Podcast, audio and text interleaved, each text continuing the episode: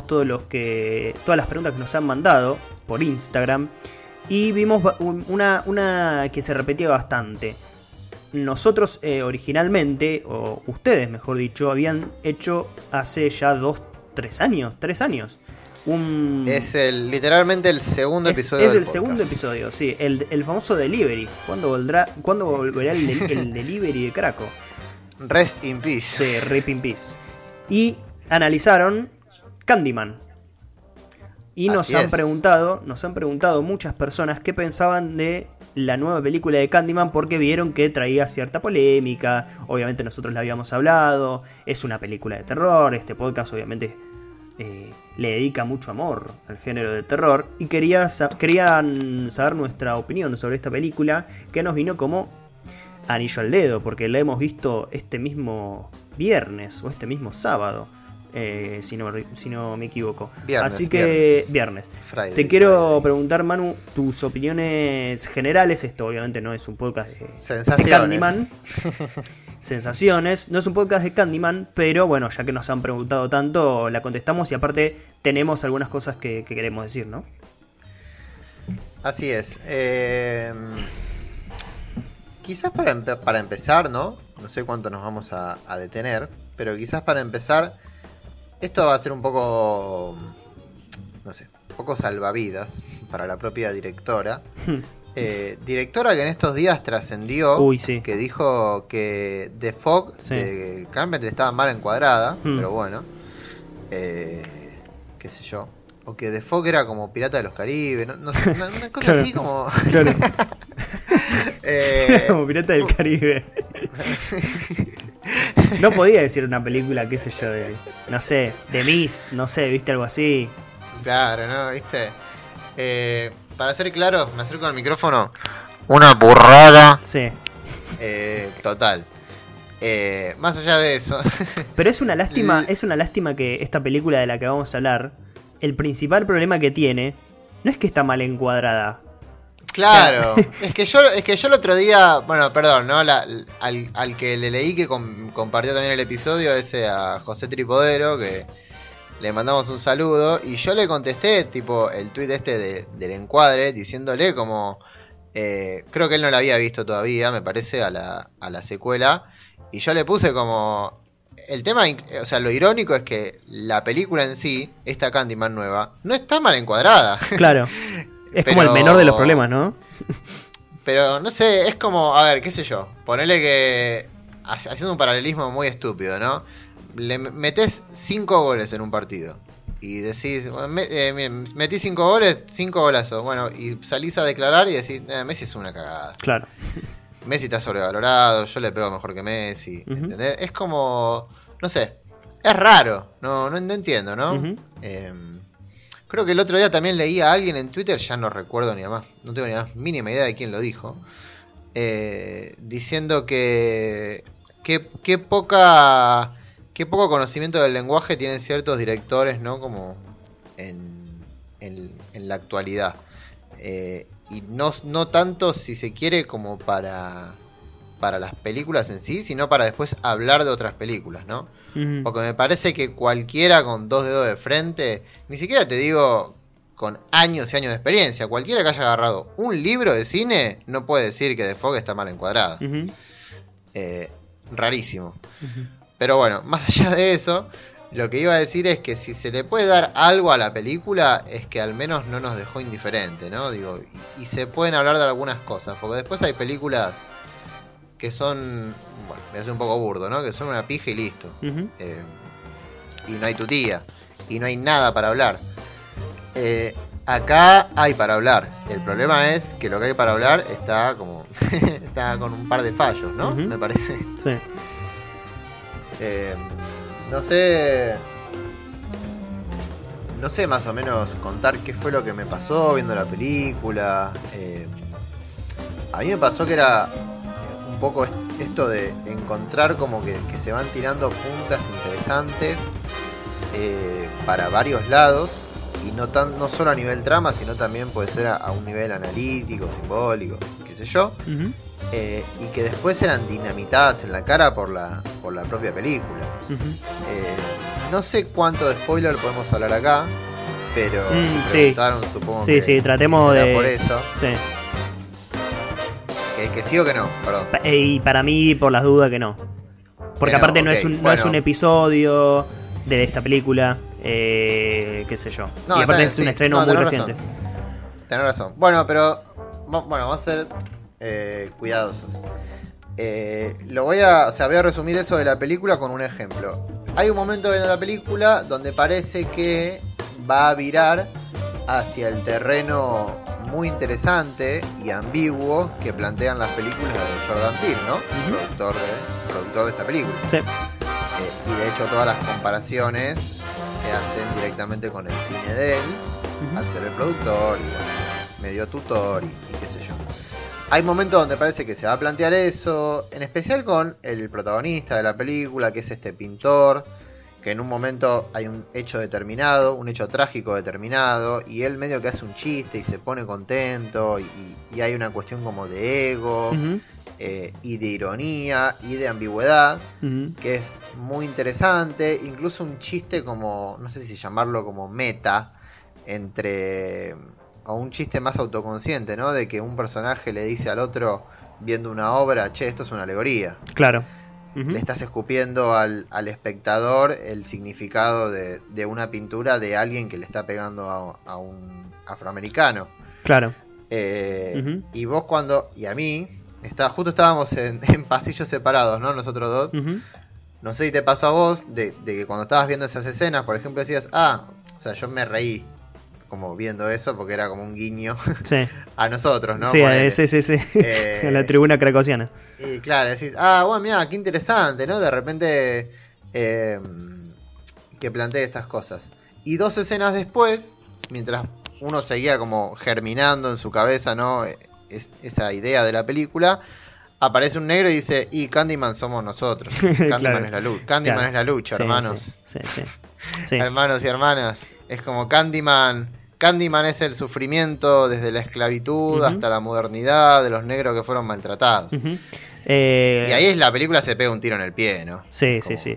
Em, bueno, y algo que ustedes comentaron en, en, la salida del cine, que es que la película original en ningún momento se menciona la palabra racismo o discriminación, o en ningún momento se, se hacía notar esa opresión. Eh, bueno, y esta película creo que el principal error es en lo discursivo, ¿no? Todo el tiempo, pero no solo lo discursivo, que todo el tiempo te dice, eh, bueno, no sé si todo el tiempo, pero varias veces te dice que, bueno, los negros son los que sufrieron y que ahora se tienen que cobrar venganza y qué sé yo, sino, y esto no, es un spoiler porque es una película de un asesino y es un terror, todos los asesinatos siempre tienen una, un asterisco. Eh, no, sé cómo describirlo, pero siempre hay alguien que, que, que no está sufriendo que eh, uno no puede no relacionarlo con esta cuestión discursiva. No sé si vos me entendés cuando yo hablo, Manu, eh, pero no sé cómo decirlo sin spoiler. Como, eh, por ejemplo... Vos estás diciendo que detrás de cada muerte siempre termina habiendo un personaje discursivo que viene a hablar sobre esa muerte con algún tipo de comentario moraleja, ¿no? Hay un, hay un personaje en, en toda la película, siempre hay algún personaje que se salva. Y ese personaje... Sí y ese personaje se corresponde con el discurso de la película. ¿Sí? Pero eso no, no, hay ningún tipo de. ah, listo, ya, te entendí. Ya te Como, y, digamos, toda, todas estas series de repeticiones que, por las que sufre la película te hacen pensar en un discurso general, ¿no? De hecho, bueno, eh, no, no, no, no quiero spoiler, pero el, el, target del asesino es muy claro. Eh, sí. Y, y, es muy. Y es como dice la crítica de la película, es muy alegórico, ¿no? Eh, tenemos en el cine, eh, por así decirlo, afroamericano, eh, hay un poco dos polos, ¿no? Uno es el de mm. Jordan Peele, el género de terror, y otro es el de Barry Jenkins, el género del drama. son los que por ahí están más identificados con el, aborde de temas raciales, ¿no? Y bueno, justamente a nosotros nos llenó de curiosidad esta cuestión de que claramente la película está más cerca de Barry Jenkins que de Jordan Peele, productor y escritor de la película, ¿no? Claro, de un primer draft al menos, ¿no? Porque después uno puede, nada, viste como estos procesos, ¿no? Uno, nada, escribe algo y después se, vira con otras manos y qué sé yo. A mí, digo, con respecto a lo de Jordan Peele, me preocupa, o más que preocupa, digo, ya me la veo venir, mm. de que esta Candyman es lo que los detractores de Jordan Peele piensan que es el cine de Jordan mm, Peele. Sí, coincido, coincido completamente. Eh, y van a aprovechar para pegarle. O sea, la veo venir desde acá hasta, no sé, Banfield. Eh, me parece que, se va a tomar esta película y va a decir, ah, ¿vieron Jordan Peele? Era esto, ¿eh? y, y, uno después ve las películas de Jordan Peele, digo, después a la girada ni cabida, ¿no? Pero uno las ve y comprueba que es totalmente lo contrario. Eh, pero me, es muy evidente que va a pasar eso.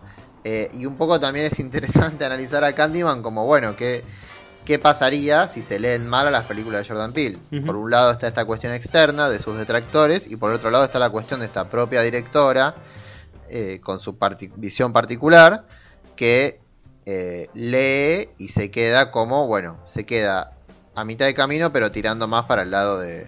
No, digamos a un cuarto de camino de Jordan Peele, más cercana a la, a la estación de Barry Jenkins. eh, pero es una, digo, es una lástima porque verdaderamente, digo, yo no vi las las otras películas de, ella, creo que tiene una más. Sí, hizo un corto de... Sí, pero tiene otra que se llama Little Woods, me parece. Exactamente, Little Woods. Ok, es ópera prima, o sea, tiene dos películas. Eh, no, digo, no vi esa, pero es una lástima porque como ya dijimos al principio, el problema de la película no es que esté mal encuadrada. De hecho, visualmente, si bien me acuerdo que a la salida del cine eh, comentamos esto entre nosotros, de, que en comparación con la original, ¿no? Eh, era como muy limpia muy pulcra, esta película. Claro. Pero bueno, uno quizás eso también lo relaciona de que las películas actuales por lo general se ven todas así, ¿no? Y hay, hay muy pocas que se ven como BFW, la de la de Jeff Bezos. No, Jeff Bezos, no, Jeff Begos. No, no, no, no, no, Joe Begos. Joe Begos. Jeff Bezos. Eh. Sí, sí.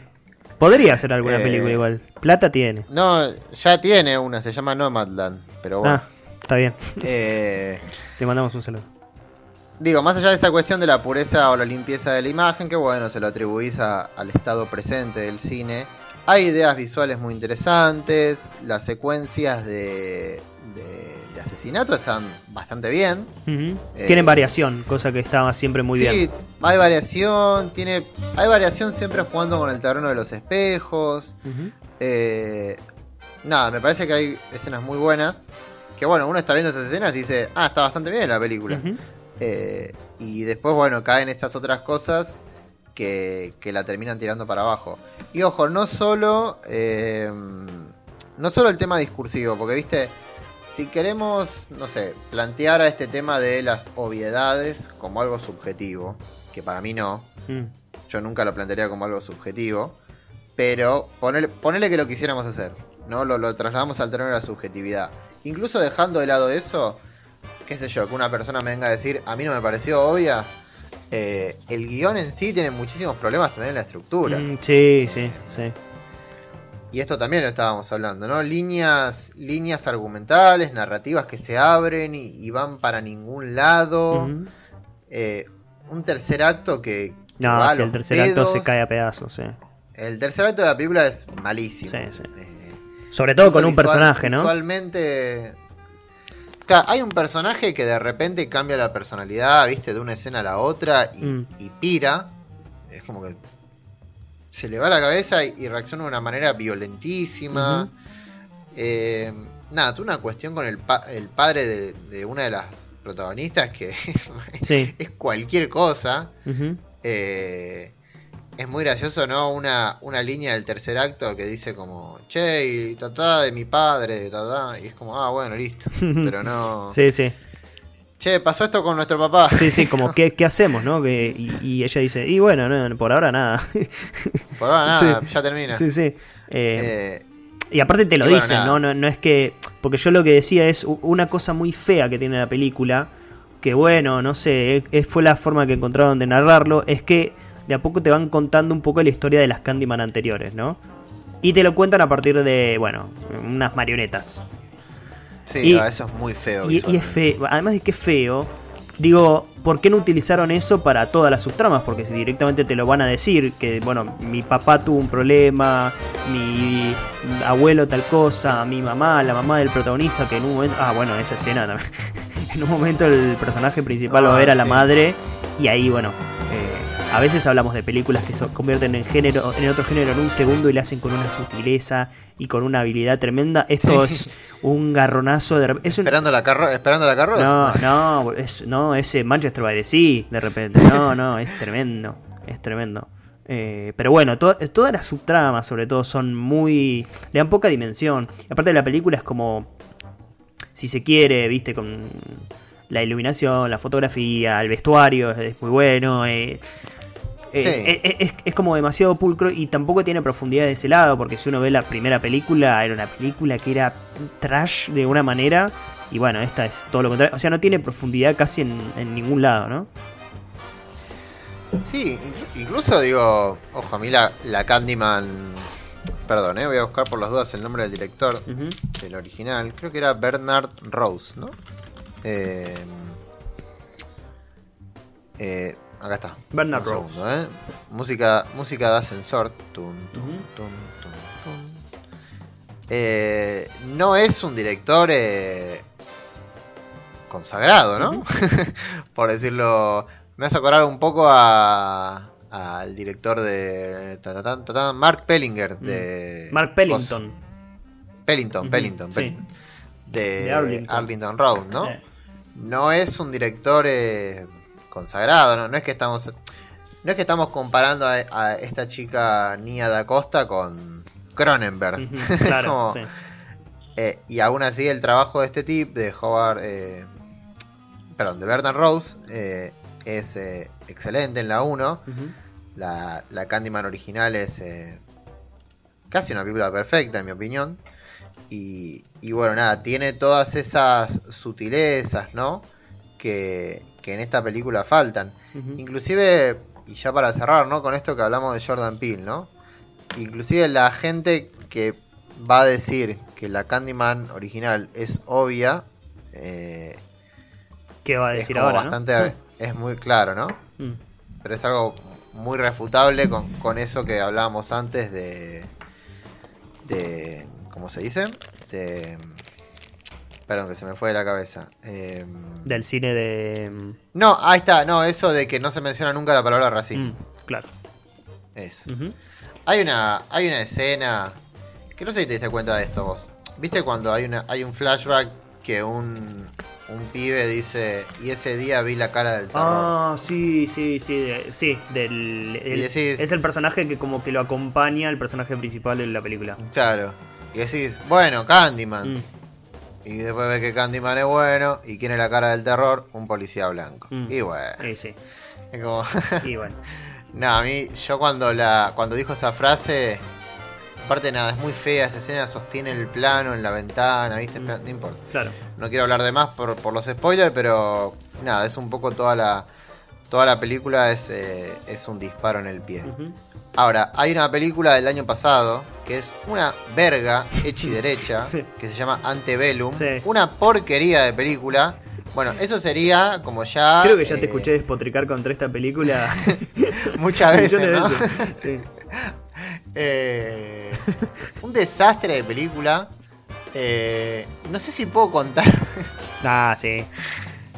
Bueno, puedo contarlo, ¿no? Sí. Aparte, bueno, la Vos sabés lo que pasa en esa película, ¿no? Sí, sí, sí. sí. ¿Sabes el giro? Ah, no, creo que no sé el giro. Solamente te escuché insultar a la familia del director nomás. Por eso, ¿crees? Eh, contámelo, contámelo. Bueno, eh, la, la película arranca la primera mitad como una. Una. Eh, nada, una, una esclava. ¿No? En épocas de, de la guerra civil. Tipo 12 años de esclavitud. Sí eh, con nada, en un, encerrada en un pueblo. ¿No? Tiene que laburar para los para los blancos. Para los blancos, no para los dueños de plantaciones, que no me sale la palabra. Y bueno, es esclava ahí. Bueno, nada, pasa toda la primera hora de la película. Eh, y entrada en un momento, un forcejeo, qué sé yo, encuentra un celular ella. ¿Cómo un celular? Encuentra un celular. Pero es la época de la esclavitud. Claro.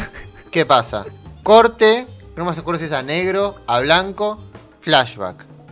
¿Qué pasa? ¿Qué es la película? Bueno, a una activista negra, ella, en la modernidad, la secuestró un grupo de blancos y la metió en un pueblo que recrea la esclavitud de la guerra civil. Ah, bien, bien, bien, bien. Y la otra mitad de la película es, en parte, ese flashback, que es una cagada, pero por un montón de motivos que no, voy no vienen a cuento, y la resolución eh, con, con ese conocimiento adquirido, ¿no? Mm. Eh, hay un plano del final con la mina yendo a caballo, música emotiva, cámara lenta, mm. modo liberación, Black Lives Matter. Black Lives Matter. no, no. Eh, no, no, bueno, pero, pero digo, no, con esa, con ese, con ese ímpetu, ¿no? Como de, poder y qué sé yo. Es un desastre la película. Eso, eso, eso podría haber sido Candyman, ¿eh? Mm. Digo, por eso quizás estamos siendo como eh, un poco benevolentes. Pero igual, para, para, para. Eh, hay un momento en, en, Candyman, te acordarás, donde mm. tienen un... él tiene como una especie de eslogan que se llama Say My Name, ¿no? Say My Name, si no me equivoco. Claro, sí. Bueno, eso lo estuvimos hablando la salida un poco, ¿no? Ese eslogan. Porque es uno de los eslogans de, bueno, nada, este movimiento de Black Lives Matter y lo de George Floyd. Es como... Eh, eh, a ver. Primero A mí me parece que está mal igual, eh. Ojo, no me parece que está mal en la película. No, en sí mismo no. Lo que pasa es que, ¿sabes qué? Vos sumás todas las cuestiones que dijimos anteriormente y, te va cerrando, ¿viste? Ese es el tema. Pero en sí mismo no está mal, incluso si estuviese, eh, si estuviese ese, ese elemento solo, porque todo el tiempo hay una cuestión doble en el personaje y Candyman, que se ven, y bueno, recordemos esta cuestión que siempre está presente en Candyman de los espejos, entonces es lógico que diga Say My Name y que bueno, pero sumamos todos los anteriores, todas las alegorías anteriores, y bueno, eh, no, no, no puedes, eh, no puedes quitártelo de encima, ¿no? Claro, vos decís que como que lo implícito, o sea, algo que se presenta como implícito se desnuda como explícito porque todo, todo lo que está alrededor suyo es como muy obvio, ¿no? Y pasa que también es muy similar, o sea, el, discurso de la película obviamente es el mismo discurso de este movimiento eh, y, de, y, la forma de pensar, y cuando te tiran este eslogan y te da para pensar, ¿viste? Claro, no, aparte el, último plano de la película aparece tipo, casi que aparece Martin Luther King. Sí, sí, sí. No, aparte hay un, CGI discutible, ¿no? sí. Eh, pero bueno, nada, no, un poco ya para ir cerrando esto, es eso, ¿no? Como ver, ver quizás ahí adentro de, esta Candyman como algunas ideas interesantes sepultadas por todas estas cuestiones de, de, obviedades y también de un mal manejo del guion más allá de las de las obviedades porque, repetimos, ¿no? Hay un problema de estructura para mí como muy grave en el tercer acto que es muy, muy, muy flojo. Eh, pero bueno, eh, prefiero ver esto que una de Barry Jenkins. ¿eh? Sí, sí, definitivamente. duele, pero te, te puedo acomodar por ahora de, del año. Por ahora, ¿no? Del año, claro, exactamente, exactamente. bueno, vamos a hablar de la película en cuestión. Dale.